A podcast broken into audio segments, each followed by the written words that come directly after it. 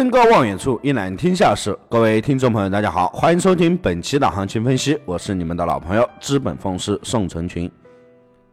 本团队专注市场动态，解读世界经济要闻，对原油、黄金有深入的研究。我会尽我所能，以我多年的研究经验，带领大家走在市场的前端，给到大家帮助。首先看到今天的市场行情，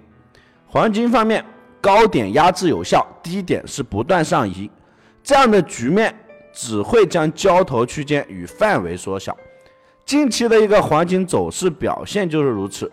周线上录得带有下影线较长的小阴柱，实体部分站稳在各周期的一个均线上方，布林带整体延展上行，周线指标上行势能有所缓和，不过还是倾向多头发展为主。周线方面其实可以维持看涨。日线方面，上周五价格没有能够走高，回撤之后录得带有上下影线的一个阴柱，看似弱势。好在价格持续运行在各周期的一个均线上方，作为一个有效的支撑。即便是有回撤，幅度也不应该看得太大，至少日线在现在来看还是维持在上行轨道之列之内的。四小时上。金价回撤，短期均线下方运行，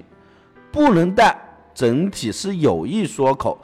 短周期指标维持下探，早盘阶段能够回撤企稳，而且上涨的一个势能具备之后，欧美盘拉升进一步走高的一个概率就会增大。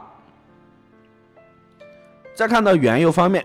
原油的技术解析，上周原油只是在周初。回落调整了一波，随后四个交易日都是在上涨中度过，最高触及到五十八点九一线，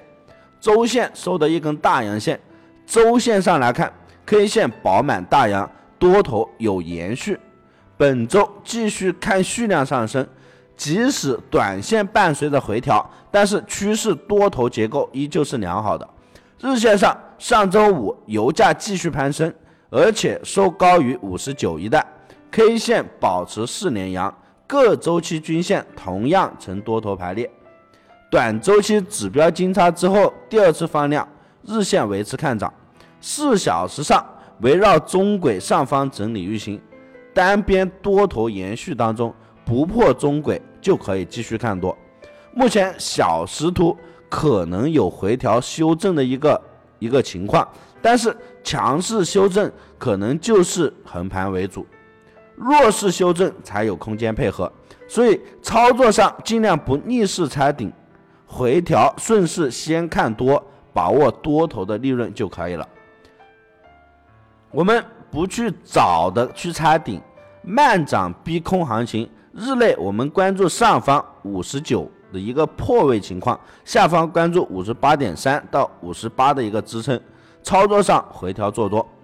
思路决定出路，把复杂的事情简单化，简单的事情重复做，遵循既定的原则，大胆的去做，去探寻投资的乐趣。以上就是本期的全部内容，感谢大家收听，希望大家点击订阅，持续关注本人，我们下期再见。